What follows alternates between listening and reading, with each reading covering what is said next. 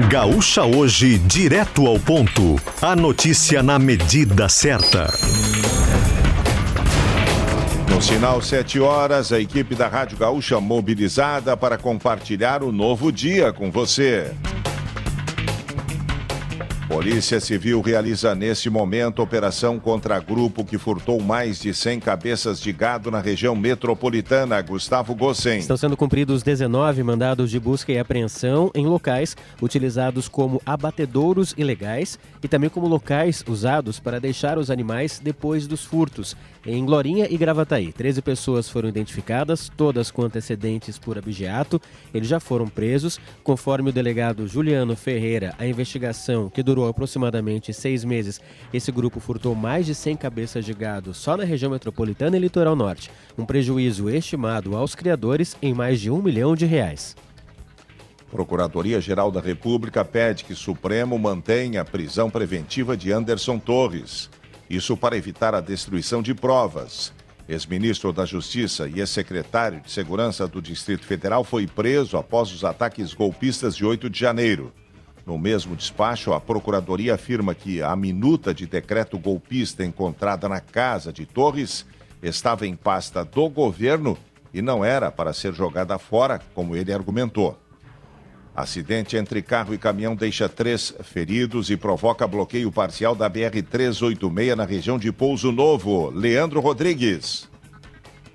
Acidente que aconteceu pouco depois das seis da manhã. Segundo informações preliminares da Polícia Rodoviária Federal do posto de Lajeado, que atende essa ocorrência, foi uma colisão frontal entre carro e caminhão que deixou três pessoas feridas, segundo essas informações preliminares, todos em estado leve a interrupção parcial da via da 386 na altura do quilômetro 296, junto ao município de Pouso Novo. E por isso o trânsito está lento no local, porque está sendo feito aquele sistema pare-siga para dar vazão para ambos os sentidos. Não há previsão de liberação total, ocorrência ainda em andamento na 386 em Pouso Novo. Bancos fazem mutirão nacional a partir de amanhã para renegociar dívidas com condições especiais. A ação ocorrerá durante todo o mês de março. Clientes poderão negociar débitos de cartão de crédito, cheque especial e crédito consignado.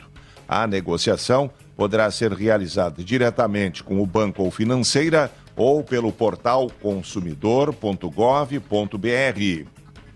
Governo federal vai voltar a cobrar impostos sobre combustíveis com tributação maior sobre a gasolina. Tiago Bittencourt. O Ministério da Fazenda confirmou ontem o retorno dos impostos federais PIS e COFINS sobre a gasolina e o etanol. A modelagem ainda está sendo definida e os percentuais não foram anunciados. Uma nova reunião será realizada hoje entre o presidente Lula, o presidente da Petrobras, Jean Paul Prates, e ministros para debater o assunto. A medida provisória, editada no dia 2 de janeiro, que prorrogou a desoneração aprovada, vence hoje. Uma nova medida deve ser publicada, detalhando os valores do PIS e COFINS. O Ministério da Fazenda acrescentou somente que a gasolina pagará percentual maior que o etanol.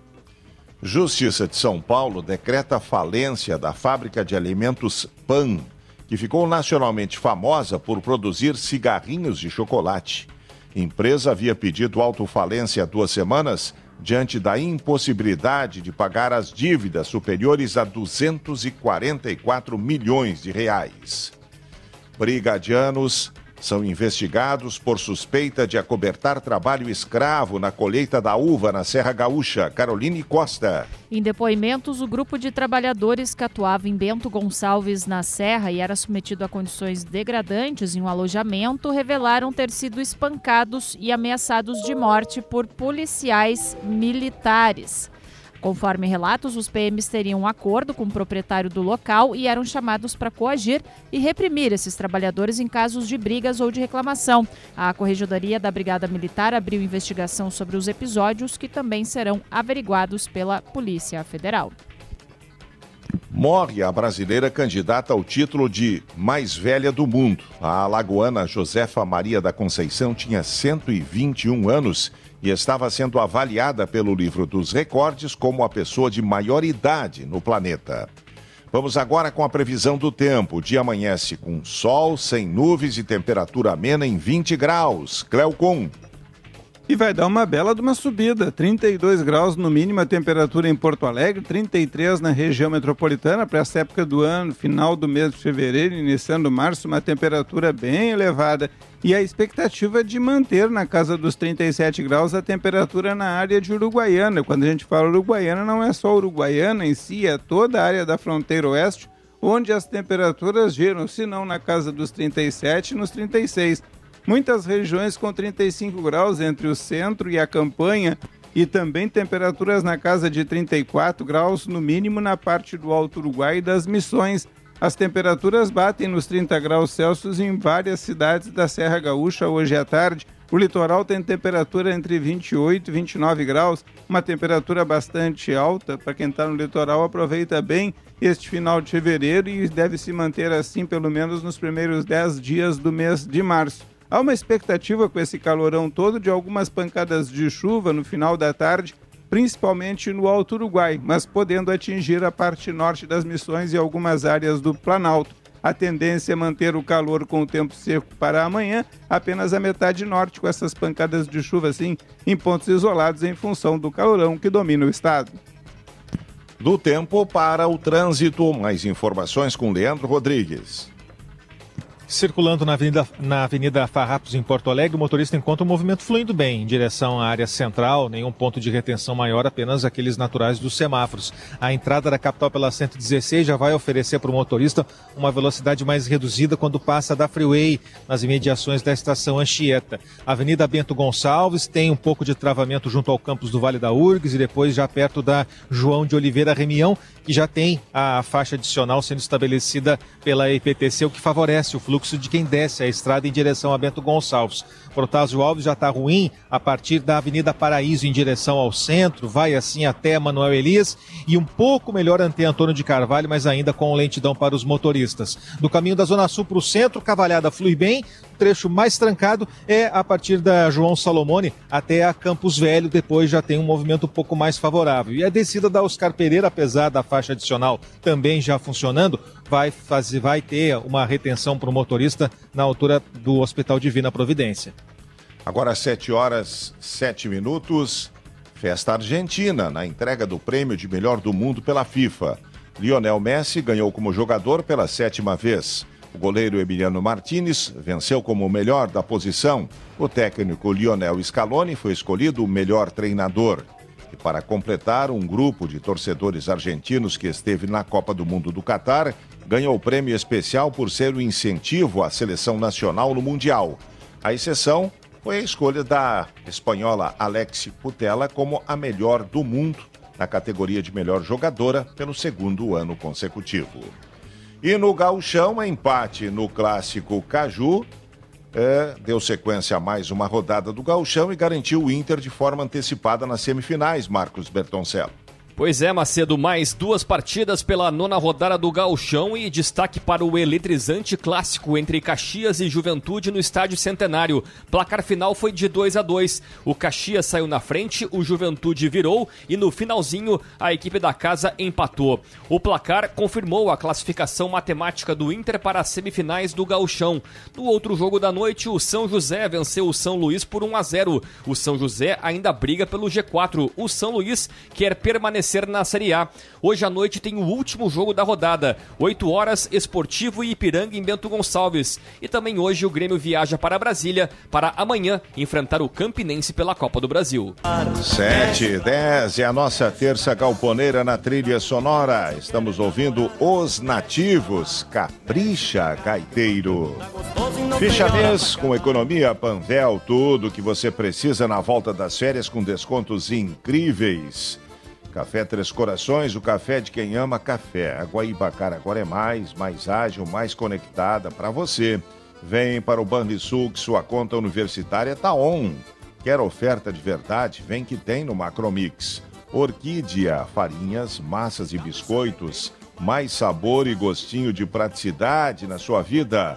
Sampaio, distribuidora de aço qualidade e eficiência na distribuição de aços planos, tubos e perfis. Você não pode parar, arrumei uma morena brasileira na fronteira, entrou no baile e me convidou pra dançar.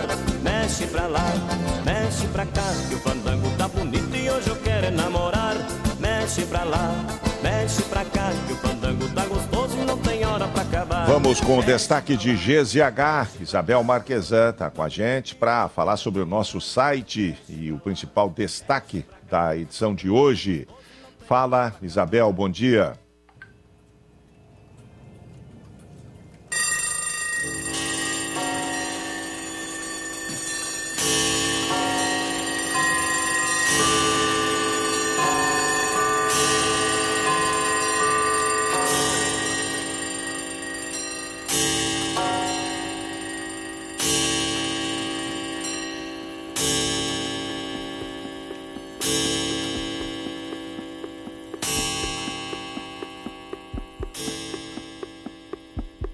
Quem gosta de música já matou a charada.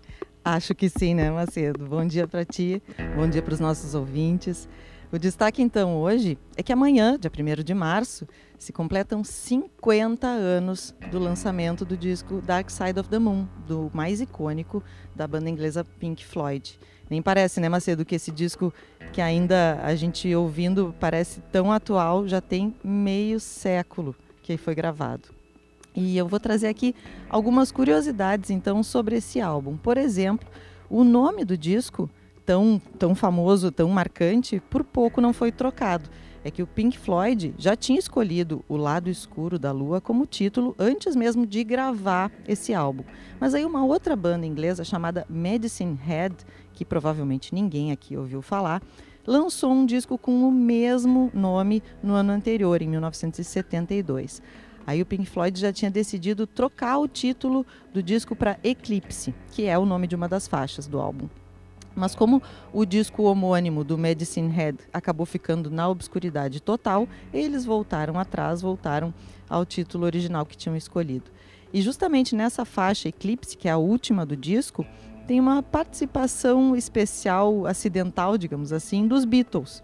É que no, final, no finalzinho da faixa, é possível ouvir, se a gente prestar atenção, um trechinho da versão instrumental de Ticket to Ride, porque era o que estava tocando no estúdio Abbey Road, enquanto uma das gravações de voz do Dark Side of the Moon era feita. Esse foi também o primeiro disco do Pink Floyd com todas as letras compostas pelo Roger Waters. E a banda tocou o disco inteiro, faixa por faixa, em shows ao longo de 1972, desde mais de um ano antes do lançamento. O Dark Side of the Moon vendeu nada menos do que 30 milhões de cópias de discos e ficou 724 semanas nas listas de mais vendidos dos Estados Unidos. Estima-se que, na época do lançamento, uma em cada cinco residências na Inglaterra tinha esse álbum. Os detalhes estão na reportagem do William Mansky em gzh.com.br e no aplicativo de GZH. Eu nem preciso dizer que amanhã é dia de rock, né? O The Dark Side of the Moon estará presente na nossa trilha sonora. Né? Maravilhosa ideia. Eu sou fã do Pink Floyd, apoio Macedo. E não, tinha, e, não tinha, e não tinha vídeo, né?